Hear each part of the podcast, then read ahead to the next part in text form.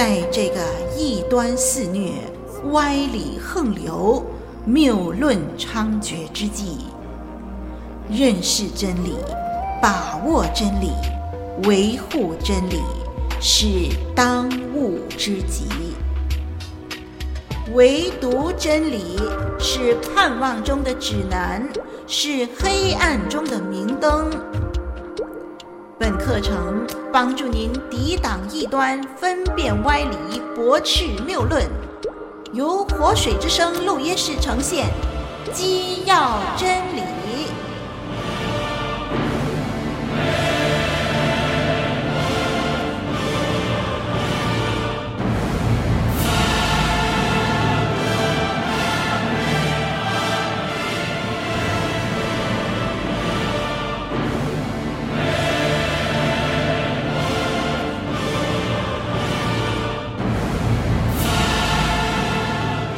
听众朋友您好，今天我们仍然谈基督徒的婚姻观。那么上一课呢，我们就从社会的变迁来看待这个婚姻制度的改变。那么我们也特别从旧约的里头看到上帝怎么样要求我们在婚姻中的生活。特别我们上一次就读到创世纪的经文。看到创造的过程中上帝的心意。那么上一次呢，我们从旧约中也看到，从旧约圣经的里头，以及先知的说法的里头，让我们知道婚姻有一个圣约性的意义。好，今天呢，我们要从新约开始来看这个婚姻的教训。有时间的话呢，我们就谈到有关于独身的问题。离婚与再婚的问题。好，我们先把这段时间交托给神。亲爱的天父，我们感谢你，因为你设立了婚姻。求主帮助我们在我们的婚姻的生活的里面，可以见证主，你是那位全然圣洁，并且爱我们的一位上帝。主啊，帮助我们效法你的榜样，不单单是彼此维系婚姻。更是让我们在婚姻的生活中间，更像你一样，愿意为我们舍己，让我们夫妇之间能够彼此的体谅、彼此的包容，好荣耀你自己的圣名。主，我们接下来要继续探讨您在新约中给我们的教训，帮助我们明白你的真理，给我们力量，让我们落实你的真理在我们日常的生活中。谢谢主给我们这样的恩典。听我们这样的祈求祷告，奉主耶稣基督的名，阿门。好，今天呢，我们要直接从新约之中来看有关于婚姻的教训。我们先来看一处的经文，在马太福音十九章三到六节的经文。马太福音十九章三到六节的经文，我把它读出来。这个是主耶稣基督的教导，《马太福音》十九章三到六节，这里这么说：有法利赛人来试探耶稣，说：“人无论什么缘故都可以休妻吗？”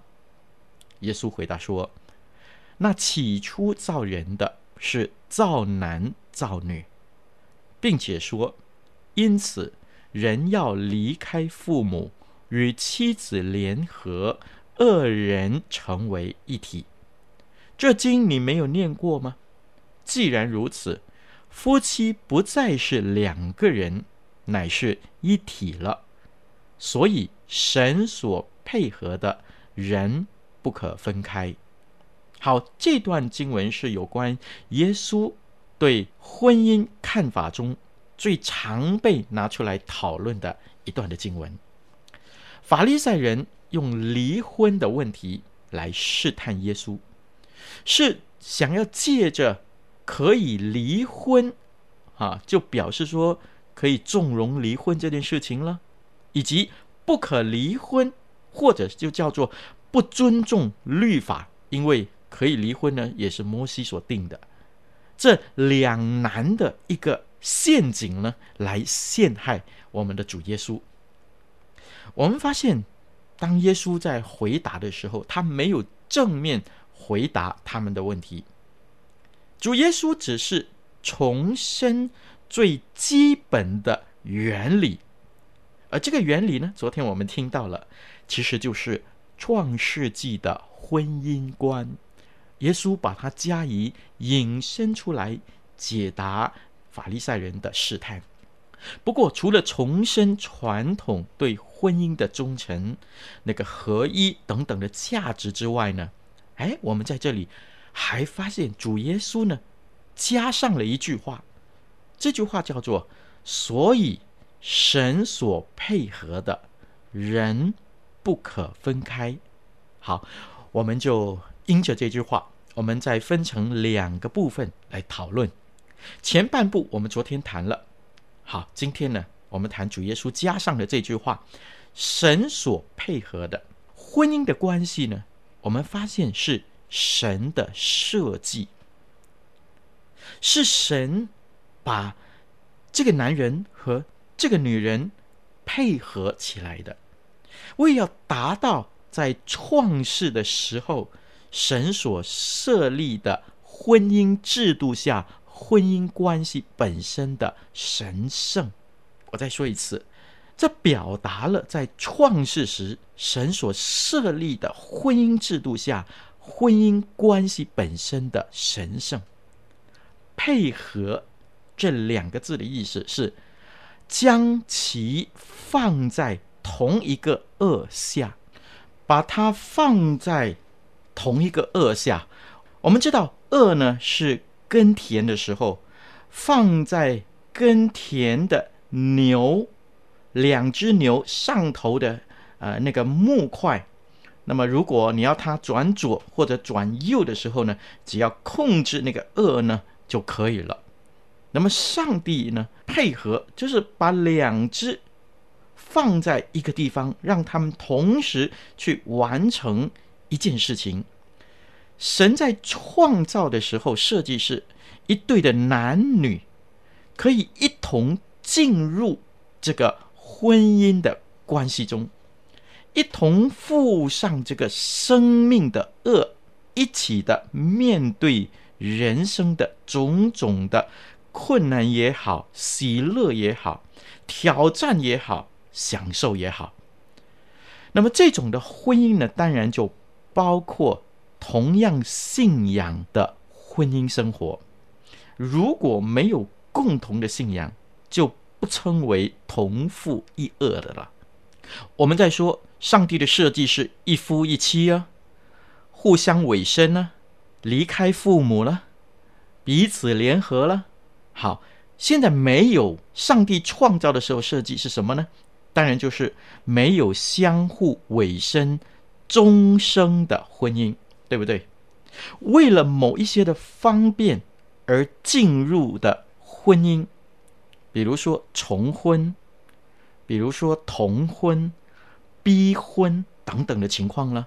此外，现在的某一些的国家呢，也准许同性的婚姻，这当然也就不属于神所配合的婚姻。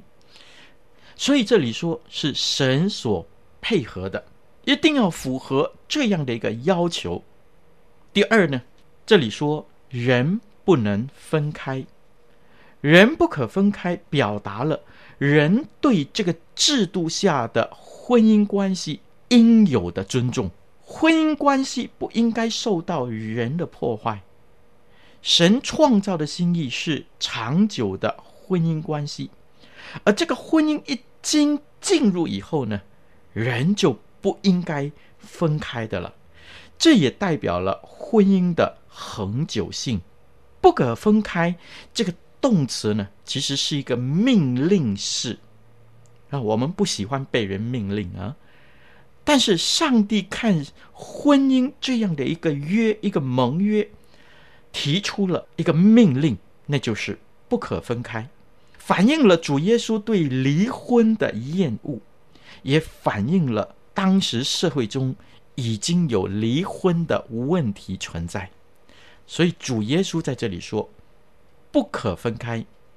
因此呢，我们看见主耶稣是从一个反面的角度来表达人的责任。从正面的角度来看，婚姻关系是需要培养和加强的，因为脆弱的婚姻呢，很容易被人分开。这里的不可分开，当然也不是说啊、有别人来分开我们，可能是我们自己觉得我们要分开，是丈夫的这一方面，或者是妻子的这一方面。林老师还听说有一些的国家开始盛行，人到了呃退休五十五岁，或者是六十岁，或者是七十岁的时候才决定离婚。为什么呢？因为他们觉得过去年轻的时候有家庭儿女的责任，那么现在没有家庭儿女的责任呢？他们就觉得如果离开那个老伴呢？是他们长久以来的心愿，所以他们通常在退休以后，或者是称儿女长大以后，他们就决定要离婚。这都是我们的主他所吩咐不可行的。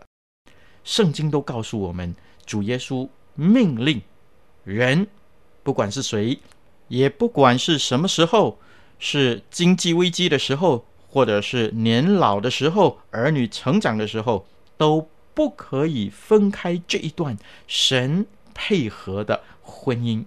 好，接下来在新约中，我们看了耶稣的教训以后，我们要看新约中保罗的教训又是如何的。在以弗所书五章二十一到三十三节，以弗所书五章二十一到三十三节。林老师把它读出来，《以弗所书》五章二十一到三十三节，这里这么说：又当存敬畏基督的心，彼此顺服。你们做妻子的，当顺服自己的丈夫，如同顺服主，因为丈夫是妻子的头，如同基督是教会的头，他又是教会全体的救主。教会怎样顺服基督，妻子也要怎样凡事顺服丈夫。你们做丈夫的要爱你们的妻子，如同基督爱教会，为教会舍己。要用水借着道把教会洗净，成为圣洁，可以献给自己，做个荣耀的教会，毫无玷污、皱纹等类的病。乃是圣洁没有瑕疵的，丈夫也当照样爱妻子，如同爱自己的身子。爱妻子便是爱自己了。从来没有人会厌恶自己的身子，总是保养顾惜，正像基督待教会一样。因我们是他身上的肢体，为这个缘故，人要离开父母，与妻子联合，二人成为一体。这是极大的奥秘，但我是指着基督和教会说的。然而你们个人都爱妻子，如同自己一样；妻子也当敬重她的丈夫。这段经文是牧师在与为人证婚的时候最常拿来用的一段的经文。保罗为所有的人际关系呢，提出了一个最基本的原则。这里说。当存敬畏基督的心，彼此顺服。我再说，这里说当存敬畏基督的心，彼此顺服。也就是说，夫妇的关系，其实父母子女、主仆之间的关系也是这样啊。但是这里特别提到婚姻的时候，说夫妇的关系应该在敬畏基督的大前提下。彼此顺服。保罗对夫妻的教导可以分成两点：第一，妻子当顺服丈夫，如同顺服基督，就是这段经文二十二到二十四所说的。基督是教会的头，因此呢，丈夫是妻子的头。头代表着领导和权柄的意思。当然也包括责任了啊！以后二十二、二十三节都提到，还有哥林多前书十一章三节那里也提到，丈夫有责任，头有责任的。好，第二呢，这段经文也让我们看见，丈夫呢要爱妻子，如同基督爱教会。教会是基督的身体，因此呢，妻子是丈夫的身子了，而身子需要爱跟保养顾惜啊，不可以忘记啊。这两方面应尽的本分是基于基督与教会的关系，也就是说啊，基督和教会的关系是夫妻关系的模范。在这里呢，我们必须注意，保罗是针对妻子和丈夫的本分分别去教导。他先针对妻子说：“哎，要凡事顺服。”然后对丈夫说：“哎，要爱妻子，为他舍己，保养顾惜他，等等等等。”丈夫或者是妻子的本分，留意都是没有条件的，不是因为对方尽了本分。所以呢，我非尽本分不可，不是。总的来说，基督和教会的关系呢，是婚姻关系的模范。这种彼此平行的关系，一方面肯定了上一部分所说的夫妻关系基于两个人彼此立约，另外一方面呢，也可见圣经对婚姻的尊贵、崇高地位的那个肯定。婚姻关系不是一个世俗的关系，不像今天的人所觉得的“喜欢则合，不喜欢就分开”，不是的。啊，在圣经的里头提起，这是一个彼此立约的关系，并且在神在圣经的里头是一个尊贵、崇高的地位。好，我们看过了主耶稣他的言论，我们也看过保罗对婚姻的看法。我们要从终极的角度来看婚姻。我们来看启示录第十九章，启示录十九章七到九节的经文。启示录十九章七到九节的经文，林老师把它读出来。我们要欢喜快乐，将荣耀归给他，因为羔羊婚娶的时候到了，新妇也自己预备好了，就蒙恩得穿光明洁白的细麻衣。这细麻衣就是圣徒所行的义。天使吩咐我说：“你要写上，凡被请赴羔羊之婚宴的有福了。”又对我说：“这是上帝真实的话。”好，我们就读到这里。教会是基督的心腹，这件事情呢，不单单只在这里这么样说。我们再看另外一些的经文，也这么样的提起，在以弗所书五章二十五节那个地方也这样说。以弗所书五章二十五节，这里说。你们做丈夫的要爱你们的妻子，正如基督爱教会，为教会舍己，对不对呢？是教会的心腹。三十二节一样，刚才我们所读的，这是极大的奥秘。我是指的基督和教会说的，所以呢，教会是基督的心腹。哥林多后书是一章二节，也是这么说啊。十一章二节，我为你们起的愤恨，原是上帝那样的愤恨，因为我曾把你们许配给一个丈夫，要把你们如同贞洁的童女献给基督，就好像以色列人是耶和华的心腹一样。啊，我们看旧约圣经，我们看一下何西阿书二章十九二十节。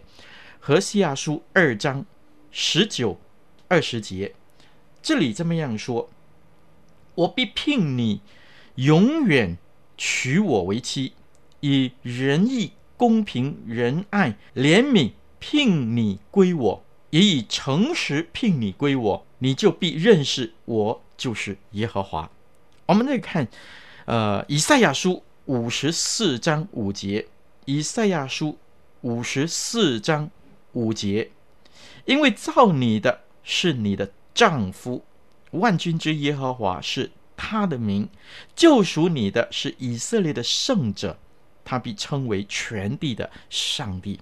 好，我们先确定这种新郎和新妇的关系。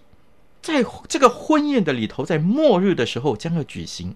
那个时候呢，所有世俗的婚姻关系都要结束，只剩下什么呢？天上婚姻的宴席，还有永恒的国度。基督徒至终的盼望不是一个完美的婚姻，因为在地上没有完全的人，也当然地面上的婚姻必然不完全。基督徒相信呢，我们当今生在地上的婚姻关系完结的时候，天上的婚宴将为他们摆设。在天上婚姻关系中所显明的爱、圣洁、公义与荣耀，也是作为量度今天在地上婚姻关系的标准。对我们基督徒来说，羔羊婚宴的盼望。让我们在俗世的婚姻关系中呢，有一个超越的目标。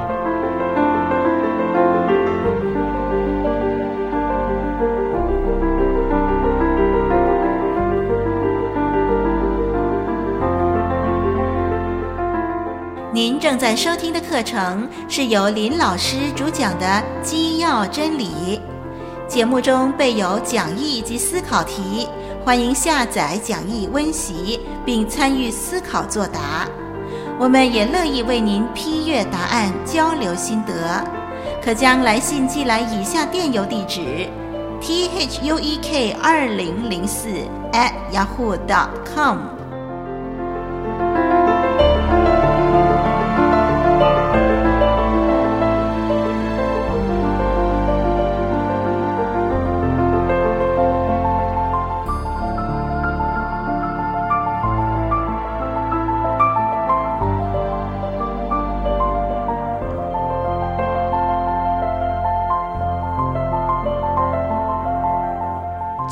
在终末复活的情况中不再有世俗的婚姻关系，复活后的我们是再没有这种关系，而今世错综复杂的婚姻关系在永恒的世界里头呢，也不会再延续下去。这带来两方面的推论：第一，对一些在婚姻里的人，即生活在终极以前的日子，就当尽做丈夫或者是妻子的本分，在婚姻中去彰显基督和教会的这个关系。对一些不在婚姻里的人呢，那也不必刻意说非结婚不可，不用以为说只有结婚才是蒙福唯一的途径，不是的。好，第二个推论呢，就是。虽然婚姻是在神面前所立终生的盟约，但是这个盟约却不能够延伸到永恒。再来，我们也看见寡妇呢可以再婚的这个事实，在耶稣时代的时候被问，在哥林多前书第七章的时候也再一次说这件事情：当你死了另外一半以后呢，我们是可以再婚啊，这是一个事实。表示呢，他们委身呢，只是直到配偶死亡的那个时候就结束了。这个想法便成为一些教会争辩再婚的合法性的依据。但是这里是很清楚的，我们看见是某一方，就是我们的配偶了，死亡的那个时候，我们的婚约就终止了。好，因此。我们趁着这个时候还能够为我们的配偶付上一些的责任代价的时候，我们应该好好保养顾惜我们的配偶、我们的家庭，而我们心中更是盼望那永远的家。好，我们看过了新旧两约怎么样论到婚姻，我们从圣经中的婚姻观呢，我们有一些的整理。第一，那就是。所以，人要离开父母，与妻子联合，二人成为一体。在圣经中强调，婚姻是新的家庭成立的一个非常重要的项目。离开父母代表新的家庭，和跟原本的那个父母的家庭不是附属的关系，而新的家庭在物质、精神的层面上都是独立的。第二，连成一体，就是强调婚姻对人而言是一种的成全，这种的成全包括了委身以及立约的这个意义。而就实际的层面来说呢，便是生活上要居住在一起，性的结合、忠诚、信赖的对待对方这样的一个关系。好，我们也说二人，所以呢，说明我们基督教的信仰是强调一夫一妻、一男一女这样的一个制度。好，我们也看到主耶稣说，人所配合的人不能分开。在圣经的里头不赞同离婚的，因为违反了上帝设立婚姻的目的。等一下我们会讨论一下什么情况之之下允许离婚呢？在马太福音十九章以及哥林多前书第七章那里稍微提起。那么这里稍微啊、提一下，就是配偶淫乱，或者是信仰不同，另外一方要求一定要离去这样的情况。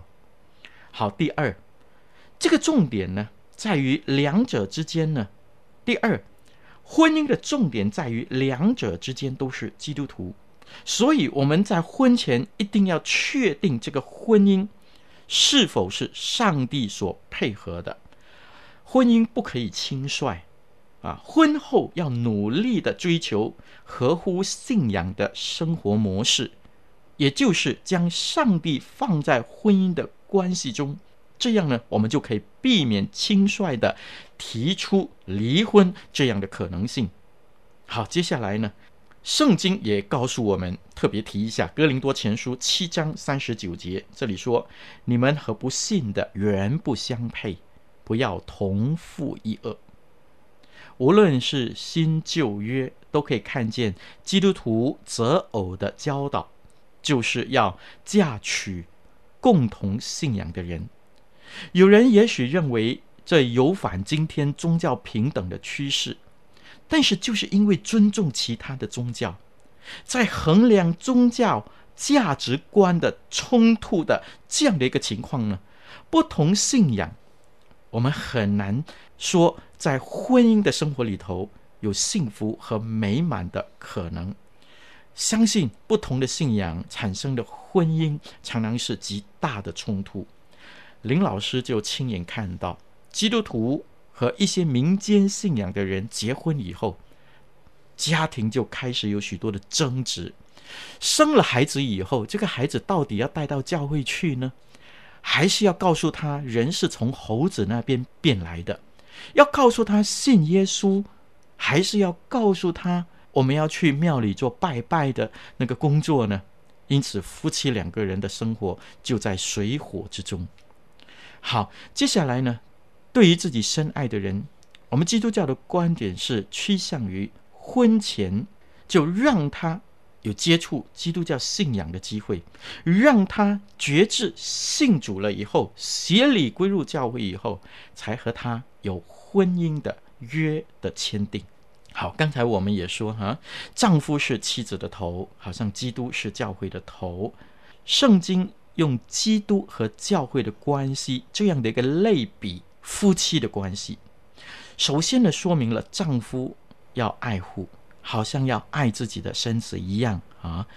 那么妻子呢，要顺服，因为丈夫是头，表示领导、管理、榜样、责任啊。所以这是一个伦理。次序的问题，当我们管理得好的时候，我们处理得妥当，我们就有一个幸福美满的家庭。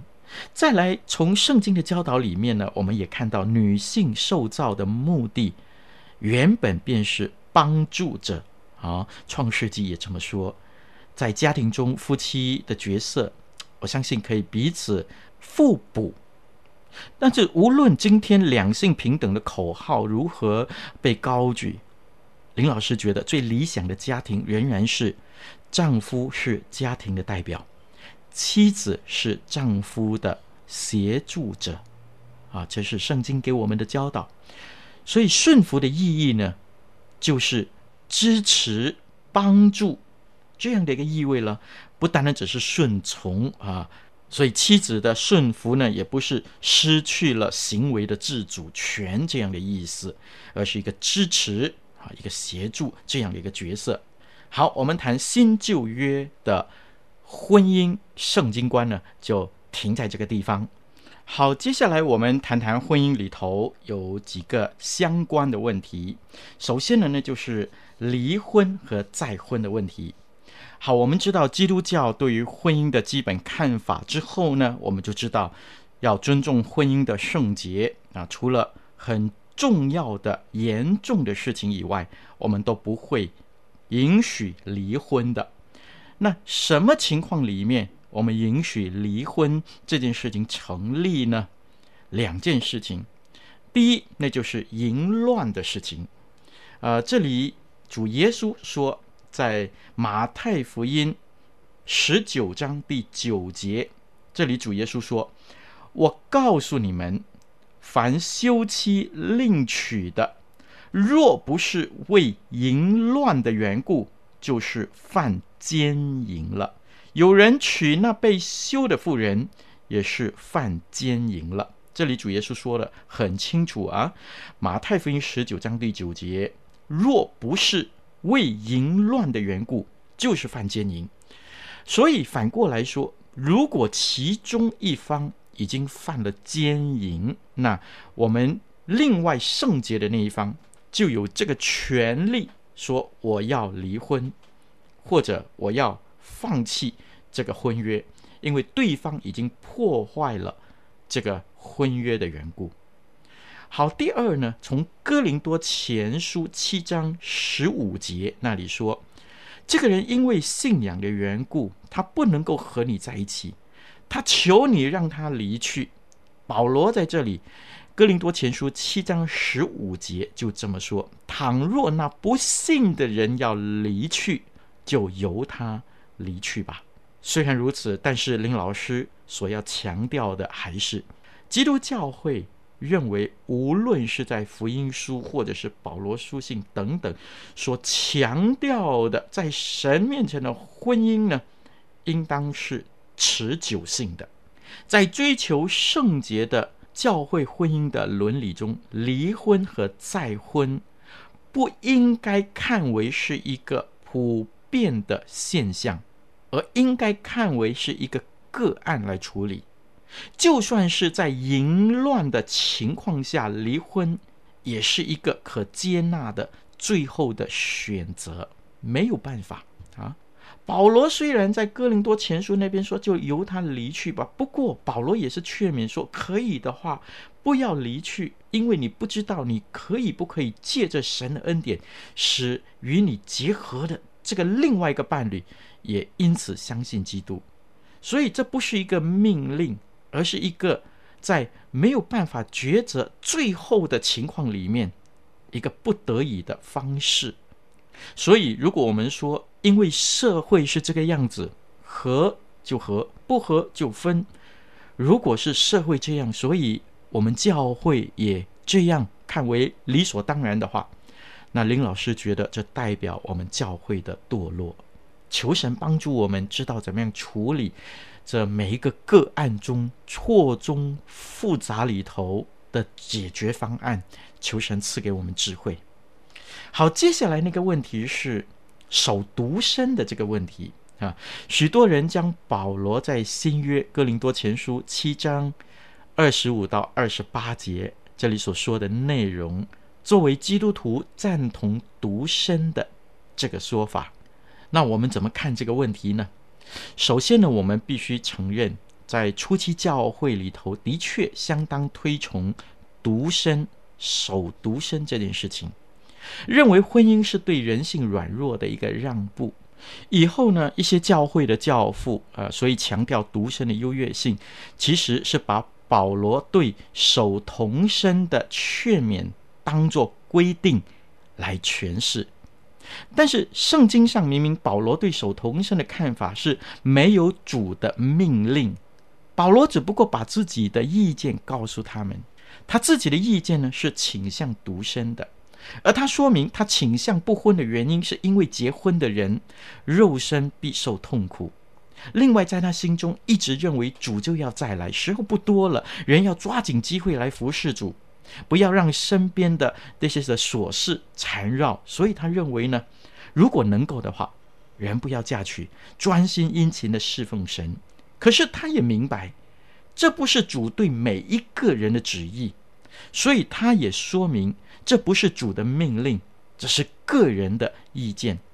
所以，如果按圣经对守独身的教训呢，首先在创世纪中呢，便这样记载：耶和华上帝说，那人独居不好，他要为他造一个配偶帮助他。我们便可以知道，守独身并不是上帝创造的本意。主耶稣在马太福音十九章十二节，马太福音十九章十二节曾经说，有三类的人可以守独身。我们来看一下马太福音十九章十二节，那里说：“因为有人生来是阉人，也有被人阉的，并有为天国的缘故自阉的。这话谁能领受，就可以领受。有三类的人天生啊有性功能的障碍。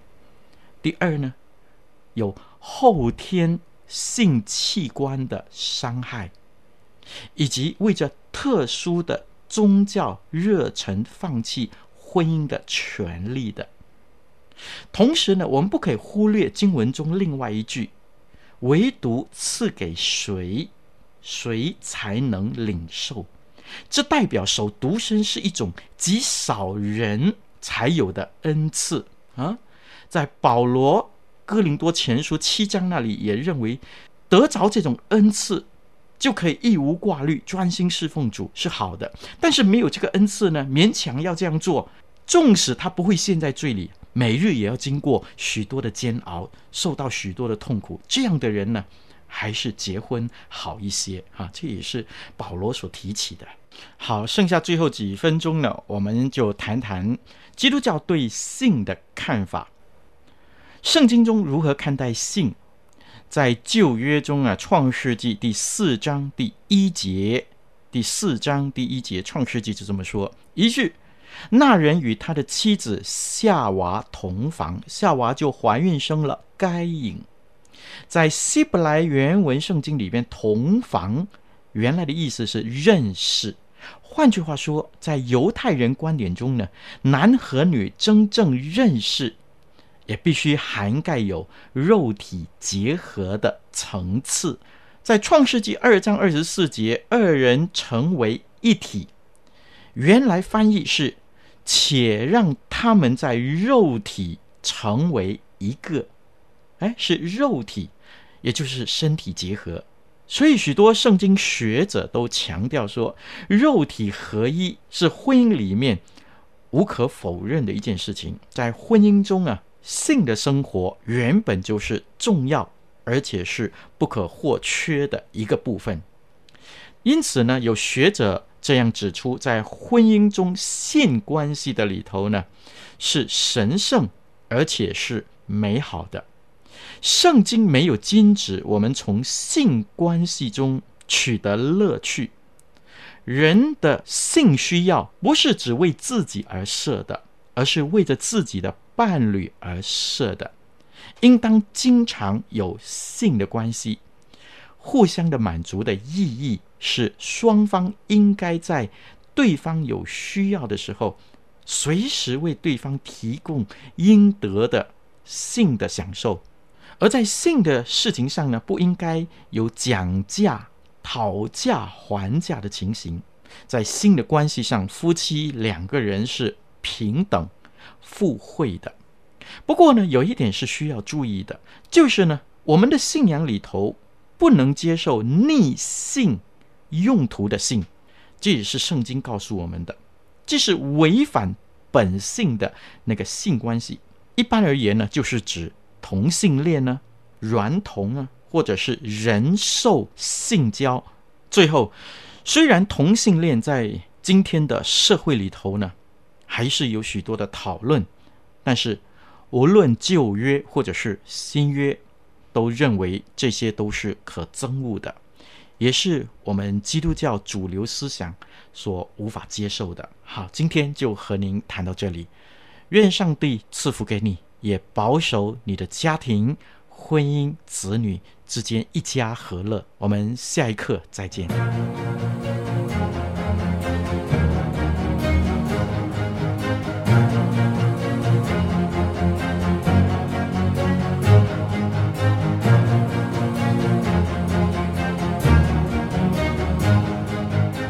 感谢您收听《基要真理》，欢迎介绍更多朋友收听以上课程。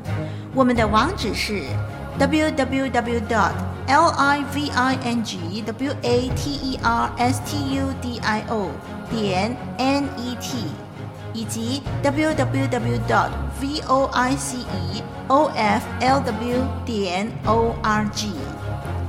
愿我们都穿戴神所赐的全副军装，抵挡魔鬼的诡计。愿神祝福你在真理上扎根成长，荣神益人。